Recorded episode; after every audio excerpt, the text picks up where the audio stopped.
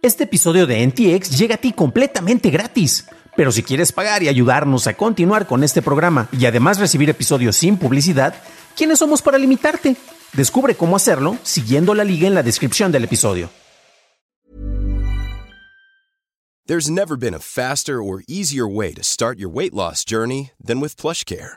PlushCare accepts most insurance plans and gives you online access to board-certified physicians who can prescribe FDA-approved weight loss medications like Wigovi and Zepbound for those who qualify. Take charge of your health and speak with a board-certified physician about a weight loss plan that's right for you. Get started today at plushcare.com slash weight loss. That's plushcare.com slash weight loss. plushcare.com slash weight loss.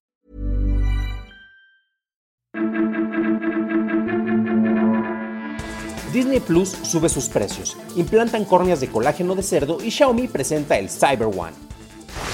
Estas son las noticias de Tecnología Express con la información más importante para el 12 de agosto de 2022. Un grupo de investigadores suecos reportó resultados exitosos de implantes de córneas hechas con colágeno de piel de cerdo. En la prueba piloto, 20 personas con córneas enfermas, de las cuales 14 estaban ciegas, recibieron estas córneas.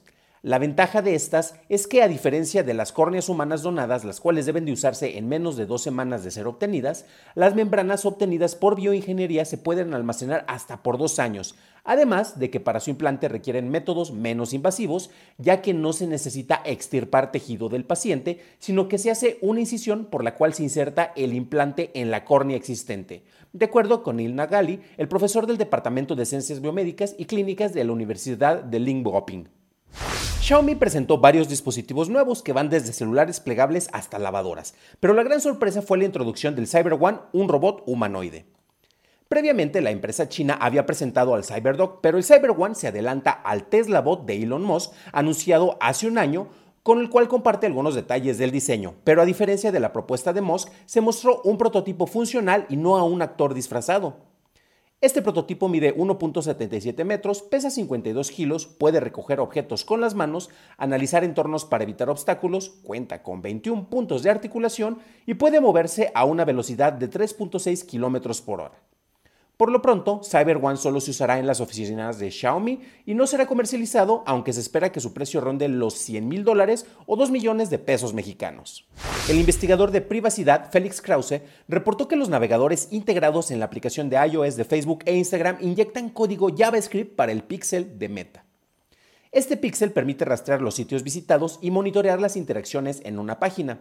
Meta dice que este código inyectado obedece a las preferencias del usuario en la función de transparencia de seguridad de aplicaciones de Apple. Por su parte, el navegador integrado en la aplicación de WhatsApp muestra sitios web sin hacer rastreo de este píxel.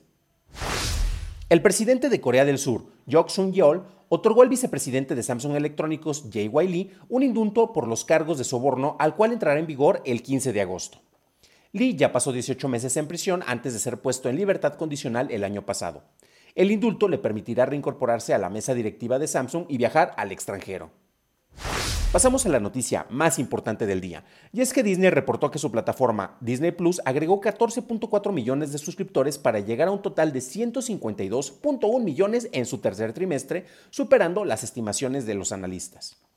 En este mismo trimestre, Hulu reportó 46.2 millones de suscriptores y ESPN Plus incorporó 22.8 millones. La compañía del ratón lanzará un nivel básico de Disney Plus con publicidad el 8 de diciembre en los Estados Unidos, manteniendo el costo de 7 dólares con 99 centavos al mes. Los planes sin publicidad se renombran a Disney Plus Premium y tendrán un incremento de precio del 38% para llegar a los 10.99 dólares.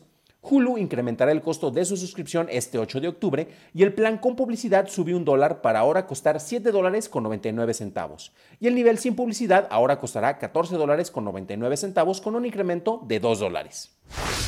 Esas fueron las noticias, pero ahora pasamos a la discusión. Y recuerda que si encontraste útil la información de este episodio, déjame por favor una calificación de 5 estrellitas en Spotify o en Apple Podcast o un like en YouTube, que no te cuesta nada. Gran pregunta que de repente he visto en algunos de los medios, ¿acaso Disney ya es el nuevo rey del streaming? Y bueno, tenemos algunas cifras porque si empezamos a sumar todo lo que estuvo acumulando con los distintos servicios de streaming, no únicamente contando Disney Plus, sino también Hulu y ESPN Plus, pues resulta que hay un pequeño número con el cual ya superó los números de suscriptores que tenía Netflix, porque estamos hablando de que ahora Disney tiene en sus distintas plataformas colectivamente 221 millones de suscriptores a nivel mundial, en comparación contra los 220.7 millones que tiene Netflix reportados en último informe. Estas cifras son un poco tramposas porque recordemos que, por ejemplo, Netflix no está incursionando en, las cuestiones de transmisiones en vivo de deportes, que eso es lo que ocurre con ESPN Plus, que también, también viene después de que Disney adquirió Fox, pues son números heredados, lo mismo pasa con Hulu, que recordemos que al inicio era un esfuerzo colectivo eh, en contra de YouTube, en el cual distintas compañías televisoras se habían unido para tener su contenido de manera oficial en Internet. Entonces, pues bueno, también tenemos la plataforma de Hotstar, que es el equivalente de Star Plus aquí en México y Latinoamérica, y está en la India y lo que más suscriptores les trae en este servicio concretamente son las personas que quieren ver los partidos de, de, qué? De, rugby. No, no, no, los partidos de cricket que están ocurriendo en aquel lado. Entonces sería como que el equivalente en ESPN Plus. Y también algo que ya he mencionado, eh, los costos de suscripción de Hotstar están subsidiados por lo que pagamos en el resto del mundo, ya que allá es más barato ese servicio de lo que se estaría planteando. Disney tiene que hacer distintos ajustes, ¿no? Eh, dentro de estos ajustes, pues bueno, de entrada tuvo un crecimiento muy rápido. Recordemos que también Disney desde, desde el inicio había anunciado que tenía un plan de cinco años en el cual pensaba que no iba a obtener ingresos, lo que le interesaba es un crecimiento, y este plan llega a su fin en el 2024, entonces estamos cada vez más cerca de esto.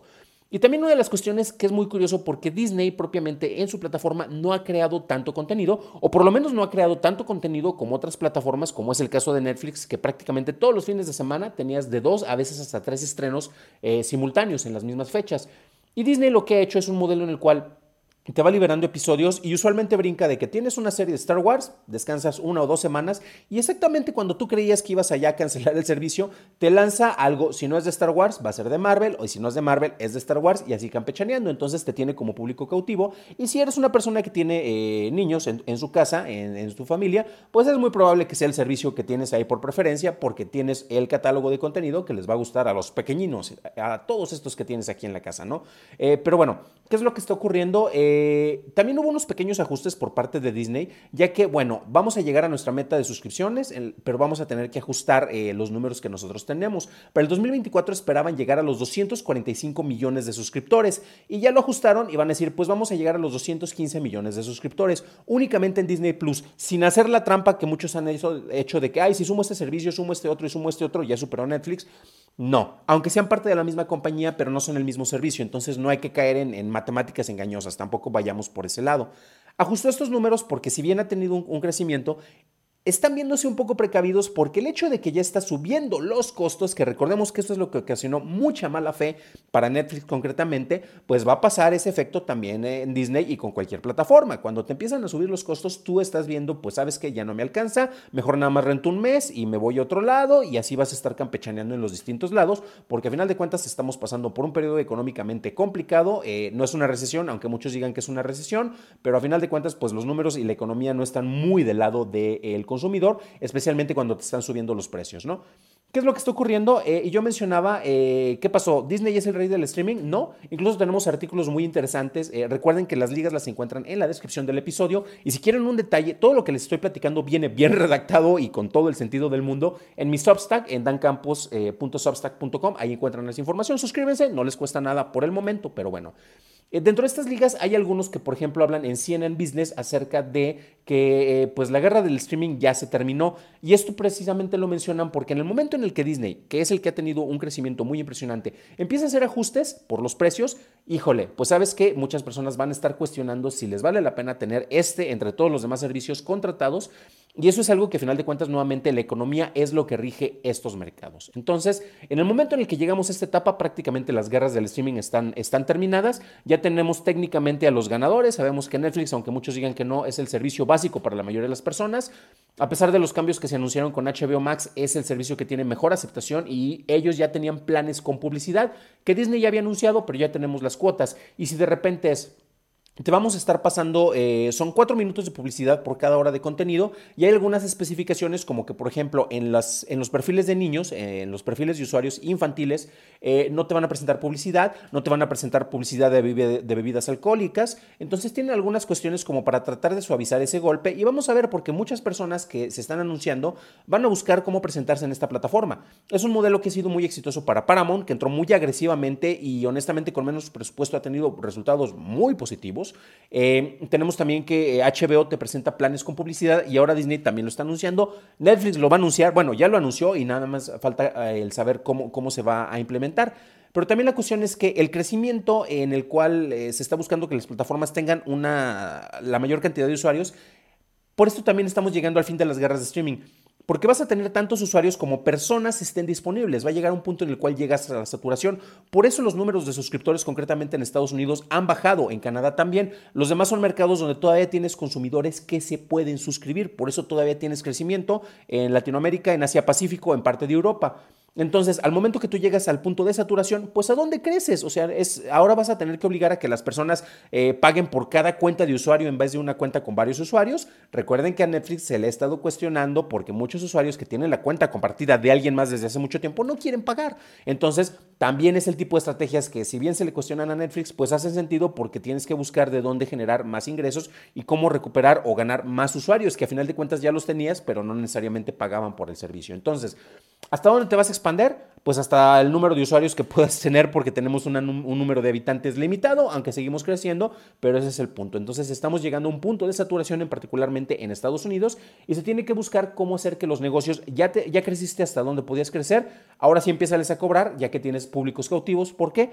Porque nuevamente el modelo de Disney, mientras más suscriptores tengas, seguías perdiendo dinero. Pero bueno, ya lo tenían contemplado, estrategia 5 años, pero bueno, vamos a ver cómo va avanzando esto.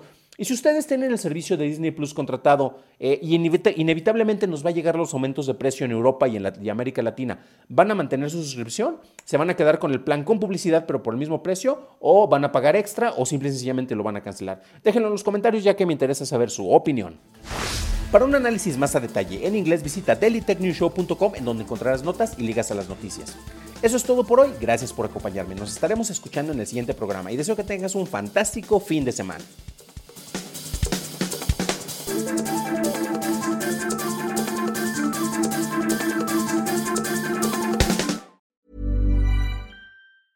Even when we're on a budget, we still deserve nice things. Quince is a place to scoop up stunning high-end goods for 50 to 80% less than similar brands. They have buttery soft cashmere sweaters starting at $50, luxurious Italian leather bags, and so much more. Plus, Quince only works with factories that use safe, ethical, and responsible manufacturing. Get the high-end goods you'll love without the high price tag with Quince. Go to quince.com/style for free shipping and 365-day returns.